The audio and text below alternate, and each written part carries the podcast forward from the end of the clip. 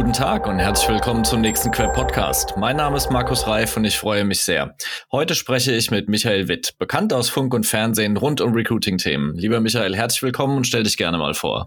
Servus, äh, Fernsehen? Krass. Hast du mich schon mal im Fernsehen gesehen? Servus Markus. Äh, ja, zumindest bei den Übertragungen der verschiedenen Events, ähm, also die du auch mit dem Robin machst und so. Ja, ja, okay, das, okay, äh, ja. Okay, ich bin gerade erschrocken, so huch. Digital auf jeden Fall schon. Okay, krass. Danke für die Einladung. Schön, dass ich äh, bei euch oder bei dir sein äh, darf. Ähm, ja, seit 20 Jahren im Recruiting. Äh, hier und da äh, tauche ich mal auf mit unterschiedlichen Dingen und äh, bin seit fünf Jahren jetzt äh, selbstständig beratend auch unterwegs äh, mit dem Fokus auf Recruiting-Strategie und Organisation. Ich denke, das, das reicht so mal als Zuspitzung zu meiner Person. Ja, und du hast mir netterweise ein Buch geschickt, Recruiting yes. Management und Recruiting Organisation, das Recruiting Lebensweltenmodell. Mhm. Das ist äh, frisch rausgekommen. Es riecht auch noch druckfrisch. Mhm. Und natürlich sind wir total interessiert, das kennenzulernen. Erzähl mal davon. Ja, also es sind, sind äh 260 Seiten, die, die wir jetzt, die wir jetzt, so wie wir es gerade im Vorgespräch äh, gesagt haben, so kurz in Überschriften durch, durchgehen können, beziehungsweise äh, ich dir vielleicht mal erzähle, warum ähm, ich das geschrieben habe und wir zwei dann vielleicht auch bisschen mal äh, fachsimpeln können, weil äh, ich Gerne. den Blog ja auch lese und du ja auch die verschiedenen theoretischen Modelle wie Holokratie, Soziokratie, das Drei-Säulen-Modell und so auch diskutiert hast auf deinem Blog. Ähm, die sind auch alle in diesem Buch diskutiert und, und daraus entstand dann quasi, und, und das ist das Recruiting-Lebensweltmodell, ein mhm. Vorschlag für ein eigenes Organisationsmodell fürs Recruiting. Also wie kann sich quasi Recruiting organisational aufstellen in einem Unternehmen. Das heißt, äh, Kern des Buches, das Modell ist ein eigenständiges Recruiting-Framework, wie sich Recruiting organisieren kann. Entstanden ist es halt also aus zwei Strömungen einerseits, und, und da bist ja auch äh, du mit einer und Queb einer, äh, ein, ein Verband, eine Organisation, die daran arbeitet. Ähm, Recruiting, Employer Branding, äh, Agile Marketing nicht ganz so, ist ja ist eine, eine Querschnittsdisziplin. Wir müssen uns ja von allen Seiten immer quasi die, die, die Theorien und Modelle klauen. Wir haben ja quasi jetzt, wenn wir mal in Richtung PE gucken ähm, oder in Psychologie und so, haben wir ja keine eigenen Disziplinen. Und, und ähm, wir müssen uns immer entweder was entleihen und adaptieren, aber was eigenständig hervorgebracht ist, so haben wir ja eigentlich nicht. Fragst du zehn Rekruterinnen nach, nach dem Berufsbild, hast du zwölf am Schluss. So. Ähm, ist und, eine der, der großen Schwierigkeiten, die sehe ich auch, ja. Genau, und, und da ich jetzt natürlich aus Berufsgründen sehr viel in Organisationen schauen darf und, und, und von, von äh, Grund auf in meiner Berufstätigkeit immer Organisationen aufbauen durfte, hatte ich natürlich ein großes Faible dazu und dachte, okay, ähm, fangen wir jetzt halt mal an, äh, grundständig methodisch eine eigene Recruiting-Organisation aufzubauen und mal zu überlegen, wie kann denn hier Recruiting vielleicht ein eigenes Modell, eine eigenständige Disziplin werden. Und da habe ich jetzt halt mal angefangen mit einem Organisationsmodell. So, so ist das Buch ah. entstanden, so ist die Idee entstanden. Da habe ich jetzt einige Theorien diskutiert, es sind alle Bekannten drin ähm, und habe da dann das, was ich natürlich aus meiner beratenden Praxis kenne, ähm, mit, mit reingenommen. Äh, damals jetzt noch eine Desk Research, jetzt ist es auch schon ein bisschen umgesetzt. Äh, und äh, Ende des Jahres wird noch ein Forschungsprojekt äh, draufgesetzt werden. Ja, ich finde das super, weil, äh, wie du ja schon gesagt hast, äh, fragst du zehn Recruiter, hast du zwölf verschiedene ähm, Beschreibungen, was eigentlich das Rollenprofil ist. Und ähm, ich glaube, dass es auch ganz gut beschreibt, wo wir eigentlich im Markt unterwegs sind. Also jeder lächzt danach, ähm, eine gewisse Struktur zu bekommen, wie man mhm. etwas bestmöglich macht. Und ähm, das, was wir feststellen, ist, dass ähm, die Unternehmen halt nicht eins zu eins zu vergleichen sind und dass, dass eben diese Strukturmodelle einfach nur einen empfehlenden Charakter haben. Also ja, sollen Menschen zumindest eine Orientierung geben, wie sie ihre Organisation aufstellen, um dann einigermaßen leistungsfähig ähm, auch im direkten Wettbewerb ähm, mit anderen Unternehmen, die auf dem Arbeitsmarkt um äh, Mitarbeiter konkurrieren, zu stehen. Ja, genau. Ähm, ich finde das schon, schon gut. Und wenn ich mal zurückerinnere, als ich die erste HR-Transformation machen durfte bei der größten, äh, bei der weltweit größten Unternehmensberatung, ähm, da gab es den Begriff Employer Branding noch gar nicht. Also man, man sprach damals noch von Channel Management und Sourcing ja. und äh, dann gab es noch Recruitment Marketing und äh, das hat sich ja danach alles verfestigt. Also ja. wie immer im Leben, äh, wenn aus so einem ähm, arbeitgeberzentrierten ähm, Aufsatz dann irgendwann arbeitnehmerorientierter wurde und äh, Unternehmen anfangen müssen, okay, wie, wie nennen wir das Kind jetzt? Also ja es ändert sich irgendwie alles, es wird schwieriger, die richtigen Leute zu bekommen und auf einmal haben die auch noch Ansprüche und die Ansprüche wachsen auch ins Unternehmen hinein. Man muss irgendwie Kultur definieren und die Führungswirksamkeit erhöhen. Das ist, ist halt schon anstrengend. Ja. Aber es ist gut, dass du, dass du da auch Recruitern ähm, und äh, Verantwortlichen in Unternehmen ähm, eine Orientierung gibst. Erzähl mal ein bisschen, was ist denn aus deiner Sicht gut? Also wenn jemand sagt, okay, ich habe HR-Generalisten bei mir, ich bin Mittelständler, ich rekrutiere irgendwie zweistellige, manchmal dreistellige Anzahl neuer Kolleginnen und Kollegen im Jahr, was würdest du denen bei so einem Elevator-Pitch mit auf den Weg geben? Ähm, unterschiedliche Dinge, weil, weil ähm, es ist so, wie du sagst, äh, jede Organisation ist unterschiedlich und, und, und man kann, und darum habe ich das jetzt auch äh, Framework genannt, äh, und nicht so ein, ein starres äh, Must-Do-Modell wie jetzt die drei Säulen. Beispielsweise, um jetzt mal eins herauszugreifen, wo du die drei Säulen ja in irgendeiner Form umsetzen musst, damit es funktioniert.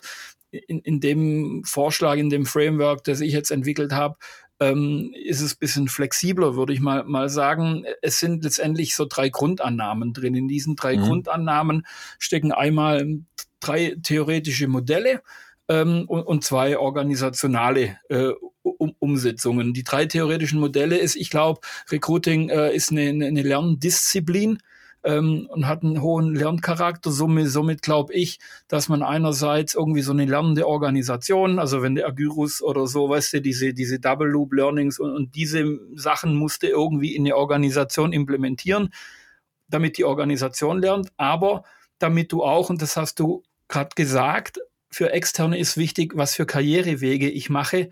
Recruiting braucht auch Karrierewege. Wir haben im Recruiting keine Karrierewege. Wir, wir haben auch kein ausdefiniertes Leadership für Recruiting. Und das kannst du natürlich, wenn du beginnst, Strukturen zu schaffen, Organisationsebenen einzuziehen, auch beginnen, was sind meine Career Paths äh, in, in meiner Organisation? Was sind denn die Ebenen? Wie kann ich mich entwickeln und wie bilde ich meine Leute fort? Brauche ich T-Shape? Brauche ich V-Shape? Brauche ich äh, unterschiedliche Profile, was sind meine Corporate Skills in meiner Recruiting-Abteilung. Das kannst du beginnen, wenn du strukturell ähm, an die lernende Organisation gehst. Das ist Punkt eins. Punkt zwei ist für mich, das ist jetzt bisschen ein Buzzword, ähm, aber ich glaube, äh, eine gewisse Resilienz braucht, braucht eine Recruiting-Organisation, weil alles, was du änderst in einer Recruiting-Organisation, machst du ja immer unter voller Fahrt. Also du hast auf der einen Seite einen Hiring Freeze, weil, weil auf der einen Seite ein Werk geschlossen wird, auf der anderen Seite wird ein neues gebaut und du musst volle Kanne äh, einstellen oder jetzt ist wieder irgendwie was auf der Welt los und du musst stoppen, aber hast trotzdem deine, deine, deine Abteilung am Start und, und oder hast Projekte und musst trotzdem, du kennst das alles. HR ist ja irgendwie immer in Bewegung. Und, und, und Recruiting muss trotzdem liefern. Du kannst ja nie aufhören, Stellen zu besetzen. Und somit ähm, brauchst du eine gewisse Standfestigkeit, eine Flexibilität, um zum einen auf, auf Widerstände von innen, außen, rechts und links zu reagieren. Auf der anderen Seite aber immer noch eine hohe Recruiting-Performance halten zu können. Und das kommt meiner Meinung nach aus einer starken Organisation und flexiblen Struktur. Und du hast das gerade schön zusammengefasst und ähm, das ist auch aus meiner Beobachtung die Realität. Du hast kein Unternehmen, was ähm, Recruiting wie ein Lichtschalter definiert, obwohl es halt im Alltag wahrscheinlich schon oft so der Fall ist, ja. wenn man sagt, stopp, stopp, ähm, irgendwie die Margen passen nicht, wir haben zu viele Leute an Bord, mach mal stopp. Und ähm, die Realität ist, du ver verlängerst einfach die Zyklen, wie du Mitarbeiterinnen und Mitarbeiter screenst, interviewst, ähm, weil die, die großen Beratungen nach vier Wochen die Situation ganz andere sein kann. Also du hast ja einmal den Fluktuationsausgleich, das ja. heißt Stabilität der Workforce, dann hast du ähm, das taktische Recruiting, dass du eben einzelne starke Funktionalitäten ins Unternehmen holst, äh, weil du die Kompetenz nicht hast und da aufbaust. Und dann hast du wachstumsorientiertes Recruiting, also wenn dann die Workforce wachsen muss aufgrund von Neugeschäft, Zusatzgeschäft, was für sich für ein Geschäft. So, diese drei Dinge passieren immer und äh, unterliegen unterschiedlichen Zyklen. Und ja. äh, deswegen, äh, also ich erlebe viele ähm, Unternehmensleitungen, die dann sagen, wir machen jetzt mal einen Hiring Freeze, ähm, weil es halt gerade in die Zeit passt. Und dann merkst du eigentlich, du, du kannst so einen so einen groß, so einen großen Tanker wie Employer Branding Maßnahmen, Personal Marketing, Sourcing Maßnahmen, Active Sourcing. Du hast halt 220 Tage, bis ein berufserfahrener Kandidaten von der Ansprache äh, seinen ersten Arbeitstag im Unternehmen hat. Ähm, du, du kannst halt nicht kurz einfach mal auf den Lichtschalter drücken. Richtig, geht nicht. Geht einfach nicht. Und äh, ich mache weiter. Ähm, die, die, dritte, die dritte Annahme ist einfach äh, die, das bewusste Wahrwerden der Ambidextrie. Also wir haben eine ambidextre ja. Organisation einfach im Recruiting, da hast du auch schon drüber geschrieben. Aber wir, wir sprechen immer nur drüber, haben es aber nie strukturell verankert. Wir haben einfach ein hohes Prozess- und Administrationswesen im Recruiting. Das Viel wird auch immer bleiben, auch jetzt, auch wenn es KI gibt, wenn es Automatisierungen gibt. Wir werden Dinge einfach in einer hohen Exzellenz, auch teilweise je nachdem Volumen, Volumen, du sparst ja, wo du vorher warst, da habt ihr natürlich hohe Volumen gehabt. Die muss mhm. man einfach auch durchprozessieren. Klingt um, ist so, aber das muss mit einer hohen Qualität, sehr Kandidaten, Kandidatinnen gerichtet passieren. Das muss man sich bewusst sein, das muss man strukturell anlegen. Auf der anderen Seite muss man aber auch die kreative Seite des Recruitings beachten. Alle schreien ja immer, unser Recruiting ist schlecht, wir brauchen mehr Innovation. Aber wenn man dann nachfragt, was bedeutet denn Innovation in diesem Fall für dich? Brauchst du nicht einfach nur mehr Traffic auf deine Stellenanzeige? Um, um Schneller und billiger. Ja, ja, aber, aber meistens reicht es ja. Also mit 30 Klicks kannst du halt keine Stelle besetzen. Und wenn du das verzehnfachst, dann hast du es vielleicht schon. Dann ist das vielleicht die Innovation. Also ähm, jetzt einfach mal ähm, vielleicht auch überspitzt dargestellt, aber ähm, trotzdem, wenn man das auch schon in der Struktur erfasst und, und klar ist, wir brauchen Bereiche. Und jetzt hörst du vielleicht auch schon das Säulenmodell, aber ich habe es gekippt. Mhm. Also ich habe sie nicht so nebeneinander wie, wie, wie die drei Säulen, sondern eher wie ein Burger übereinander gelegt. Ähm, auch wenn man das sich bewusst und, und, weiß, da auch brauchen wir vielleicht auch unterschiedliche Personen. Äh, äh ähm, ja. Ja. Äh, und alles sind vielleicht trotzdem Recruiter und Recruiterinnen so. Ähm, Trotzdem haben wir eine, eine ambidextre Organisation, die beides aber in einer hohen Exzellenz tun muss. So. Und das sind so die drei Theorieannahmen. Und beide münden dann halt in einem Organisationsmodell, das intern funktioniert und nach außen hin ein Delivery-Modell hat. Das heißt, ich habe dann quasi eine Organisationsaufstellung äh, entwickelt, die drei Ebenen hat die aber auch in Personalunion ausgeführt werden muss, so eine Management, eine Recruiting-Management-Ebene, wo halt so steuernde Tätigkeiten drin liegen, Budget, Karriereplanung etc., die Recruiting-Methodenebene, ähm, das ist so die Sandwich-Position, die, die quasi vom Management die Hauptstrategie übersetzt äh, in, in, in das Recruiting und wo dann halt auch die, die Ambidextrie drin liegt, HR-Marketing liegt da drin, Recruiting-Teamleitungen und die Recruiting-Methodenebene, das ist das Herzstück, da wird rekrutiert. Und, und die zwei oberen Ebenen, wenn man es hierarchisch betrachtet, entwickeln Produkte und Tools und stellen das der Methodenebene quasi zur Verfügung, dass die umsetzt. So. Und zwischen den Ebenen finden so Feedback und, und Resonanzräume äh, statt, um, um eben die lernenden Loops zu haben. So, das ist so der Grundsatz. Kippt man das Ganze nochmal nach außen, haben wir ein ganz normales Tiermodell. Ähm, Tier 1 ist die Methodenebene, direkten Kundenkontakt, Hiring Manager und auch, auch Bewerberinnen. Tier 2 ist die Methodenebene, die stellt die Produkte bereit für ähm, die, die Methodenebene und die Managementebene ist der strategische Impact für die zwei der vorliegenden Ebenen. So habe ich das mir überlegt. Jetzt ein kleiner Spoiler. Ich habe dazu einen Artikel geschrieben, weil das Modell habe ich so eingeführt, äh, in, in jetzt schon drei Unternehmen und in einem Unternehmen habe ich einen Best Case geschrieben im Queb-Blog. Äh, der Artikel, den machen wir gerade gelesen, ja. Der wird dann bald zum Nachlesen sein. Da kann man es dann noch mal ein bisschen plastischer nachlesen. Aber um nochmal Werbung für dein Buch zu machen, ähm, ich, ich nehme es so wahr, dass du die Dinge praxistauglich miteinander verbunden hast. Weil wo liegen denn die Schwächen bei den sehr wissenschaftlich orientierten Säulenmodellen? Also muss jetzt nicht über Dave Ulrich reden, sondern über alle gängigen Organisationsformen. Die sind in der Regel sehr tayloristisch geschnitten. Ja. Und ähm, das äh, das äh, funktioniert meistens sehr gut bei Unternehmen, die halt ähm, große Personalabteilungen haben, Absolut, ja. weil du dort einfach dieses Expertentum viel stärker heben kannst, ähm, auch in der Wertschöpfungskette äh, im Vergleich jetzt zum Mittelstand. Aber die meisten mhm. Recruiter arbeiten eben im Mittelstand. Das sieht so aus. Und ja. ähm, dein, dein Modell klingt eigentlich danach, dass sich jeder, der in, in kleineren Unternehmen vielleicht doch mit einer etwas generalistischeren Rollendefinition auseinandersetzt, sich dieses Buch zu Gemüte führen sollte. Auch, also grundsätzlich äh, die Herangehensweise von mir war erstmal zu überlegen, was für Funktionen hat Recruiting, Agile Marketing und Employer Branding zu erfüllen. Ja. Und dann habe ich äh, ganz viel Post-its gehabt und habe begonnen, äh, Cluster zu bilden. Ähm, cool. Welche Funktionen müssen wo erfüllt sein und, und mit welchen Zugängen müssen die Funktionen erfüllt sein? Ähm, und, und ein Ding ist, dass ich Employer Branding, HR Marketing, Recruiting so nah wie möglich zusammen, wenn möglich, in eine ja. Organisation halt führen würde. So, ähm, das geht natürlich in großen Organisationen, wo zwei, drei, vier, 500 Leute drin arbeiten aufgrund der Größe dann halt halt äh, schon, aber nicht mehr so eng, dass rechts und links sich kennt so, so, so im direkten täglichen Doing, weil es einfach dann schon wieder eine Matrix oder irgendwas wird.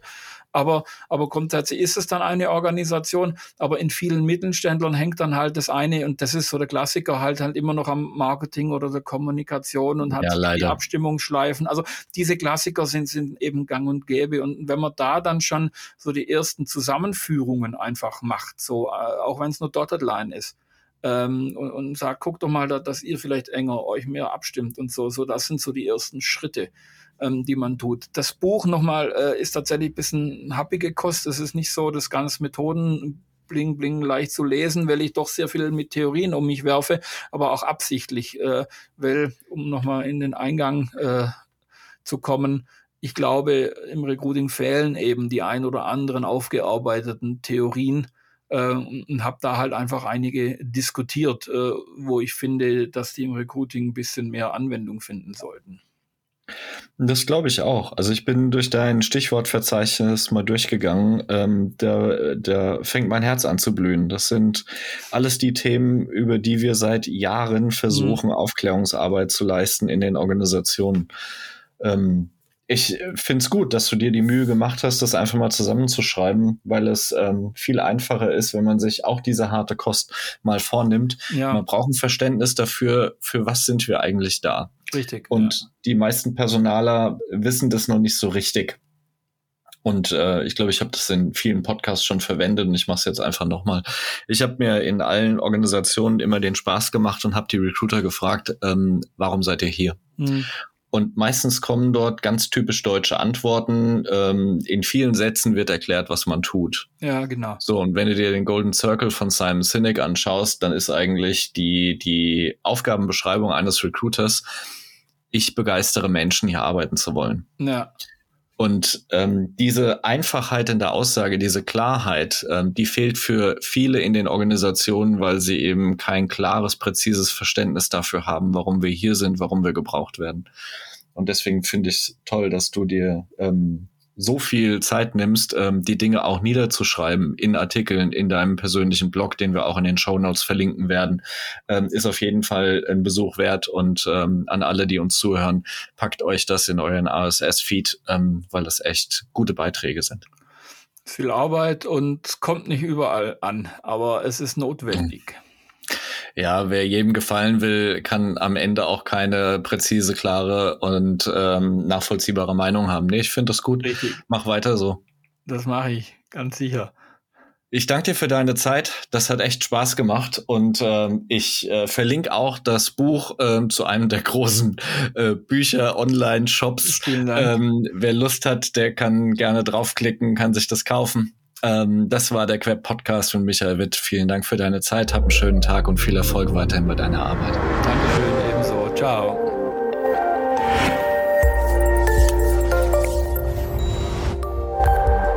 Das war ein weiterer Queb Podcast. Den Queb, Bundesverband für Employer Branding, Recruiting und Personal Marketing, finden Sie nicht nur in den üblichen Podcast-Kanälen, sondern auch über unsere Website www.queb.org. Vielen Dank fürs Zuhören. Ich verabschiede mich, Ihr Markus Reif und der Queb Quality Employer Branding.